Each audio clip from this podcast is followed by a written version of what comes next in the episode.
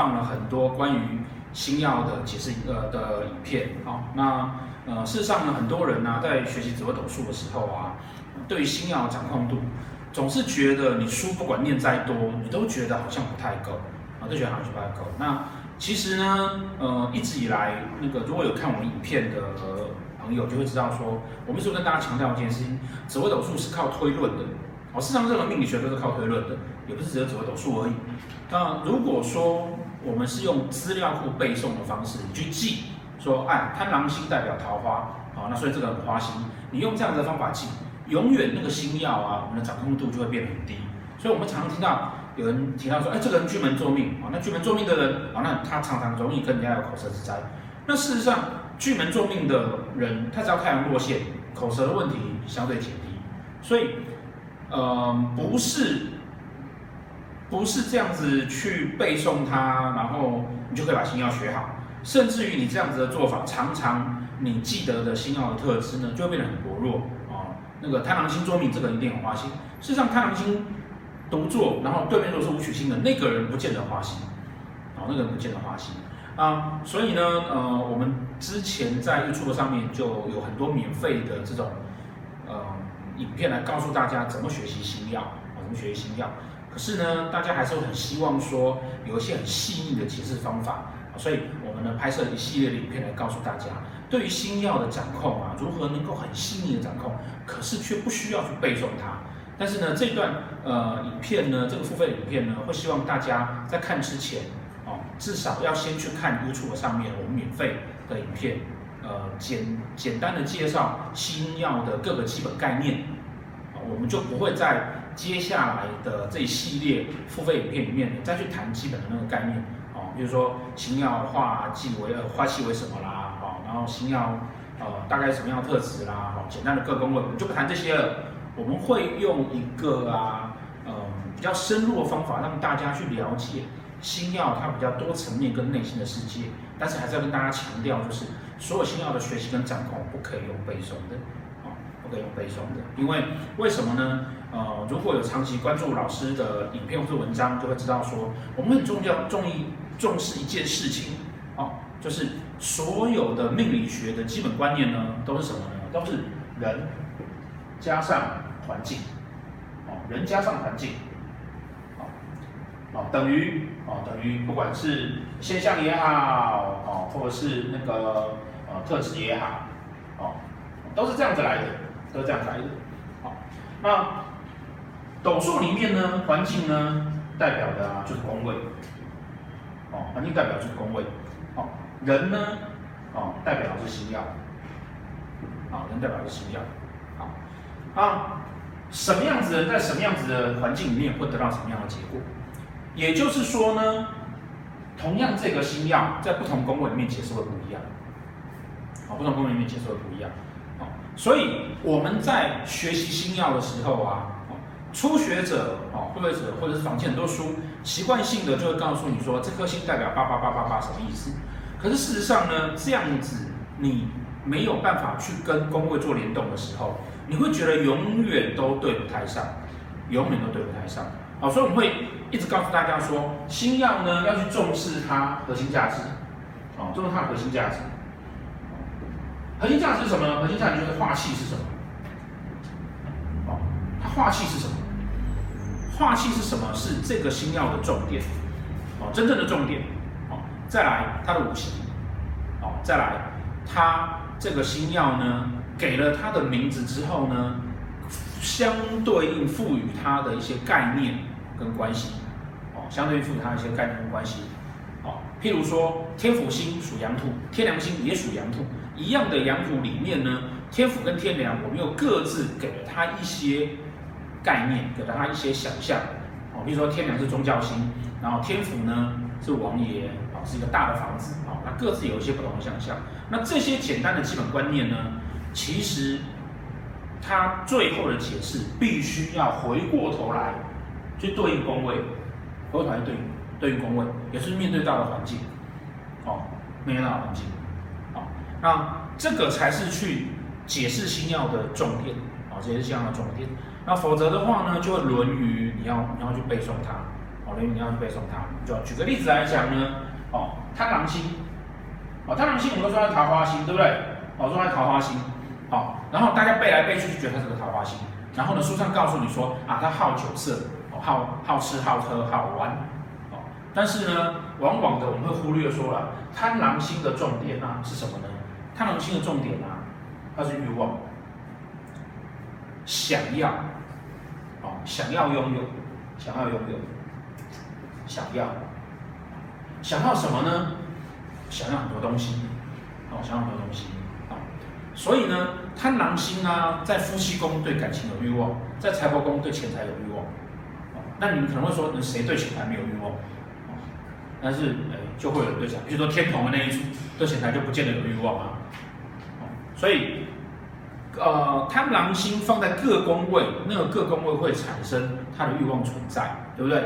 那嗯，所以呢，如果今天贪狼星呢，它是放在疾厄宫，我们就必须要去讨论贪狼的长相。如果贪狼星放在命宫、月命宫管那十二宫，我对各种什么事情我都会有所欲望。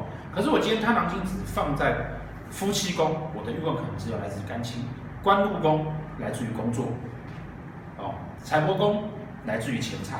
所以当贪狼星在财帛宫的时候，我们能不能够解释这个人会很花心呢？没不行不行，对不对？哦，花钱有机会啦，花心就不会。好，那那贪狼星呢，放在财帛宫，你就只能解释他想要的这一段。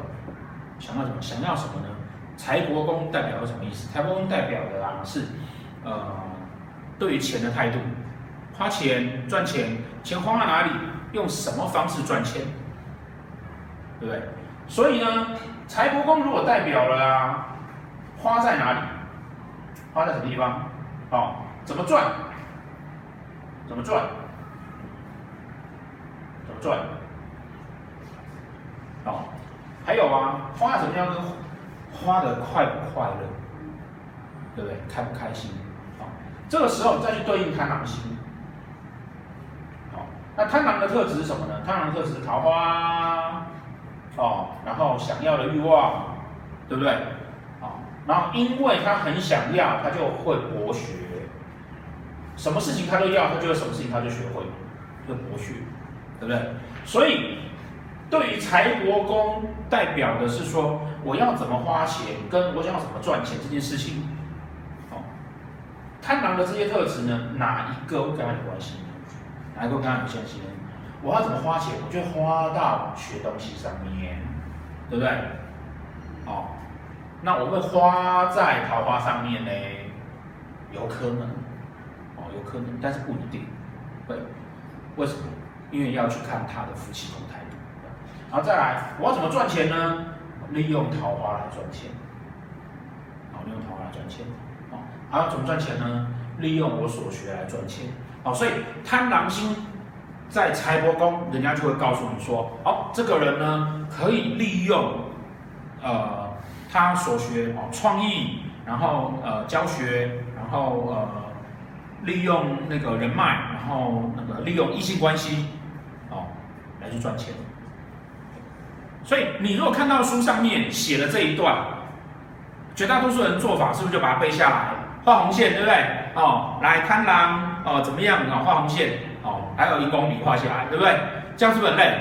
好，所以我们要学的是什么呢？我们要学的是知道宫位是什么意思，然后呢，知道星曜有什么特质，然后去做连连看跟连相，哦，合理的连看跟连相，这样子你就不用背它，我们，就不用背它。好，譬如说，我们知道说天同星，哦，天同星呢，大家就会觉得说，哇，它一定就是一个，哦，或者什么懒惰，对不对？哦，懒惰。胖，对不对？哦，他为什么懒惰跟胖？其实因为天同星的重点，天同星化气为什么？福。哦，天同星的最大的重点是什么呢？赤子之心。赤子之心，什么叫赤子之心？哦，如同小孩子一般，不跟人家计较，也就是不争不抢。好，不争不抢。好，再来。这个人呢，有赤子之心，不争不抢啊、哦，然后呢，很有福气，因为赤子心跟不争讲很有福气，哦，所以他是不是与人为善，跟人家都很好，对不对？所以呢，他又属水嘛，对，所以呢，与人为善，跟人家很好，不争不抢，这种人是很好做朋友，很好做朋友，当然桃花就会多。哦，所以所有的星曜的解释都是这样子一路联想下来的，绝对不是去背他的。这个人桃花这么多，不争不抢，与人为善，他当然就会朋友很多，对不对？朋友很多的人，是不是就容易会吃得很胖？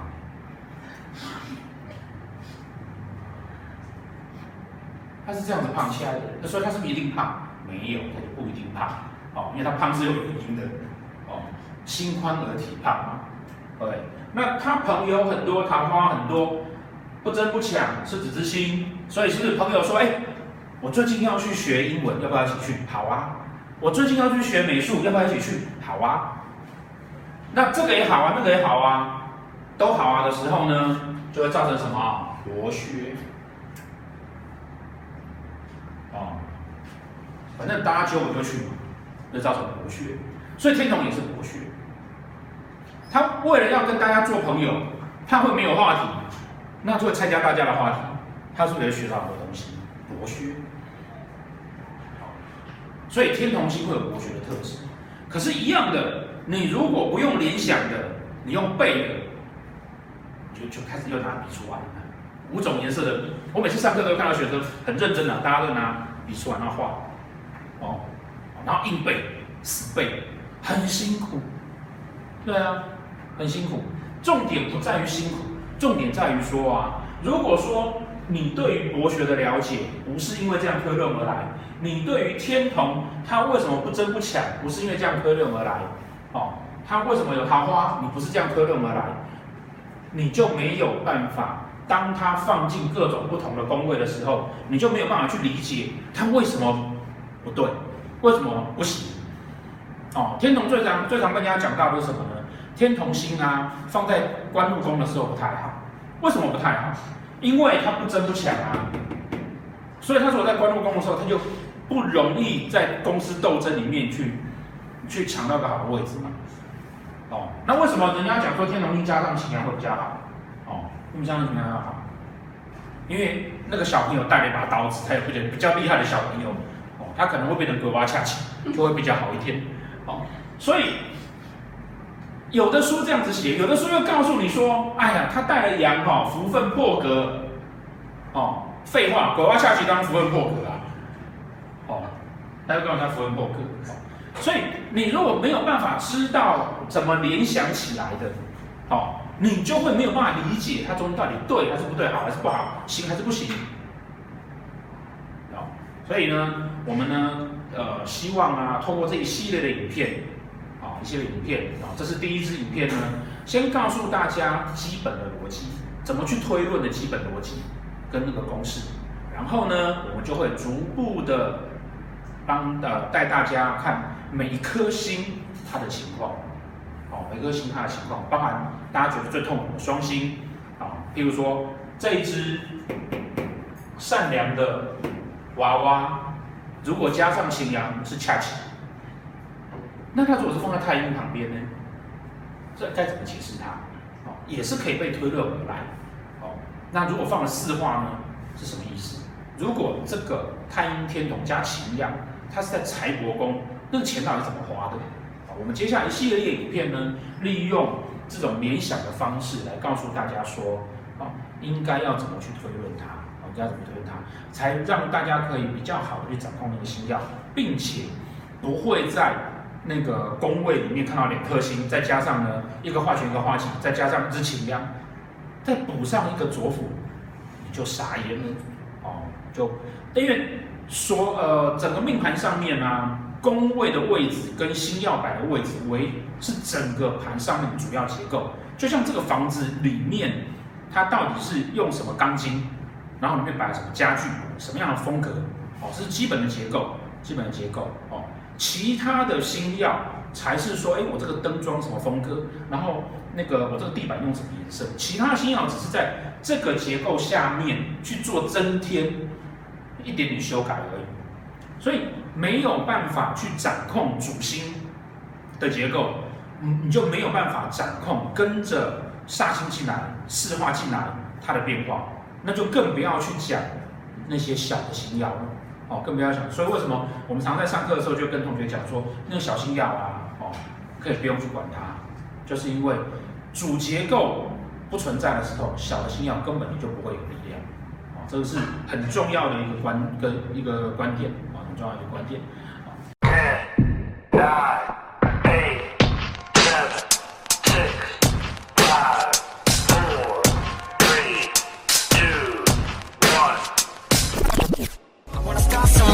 way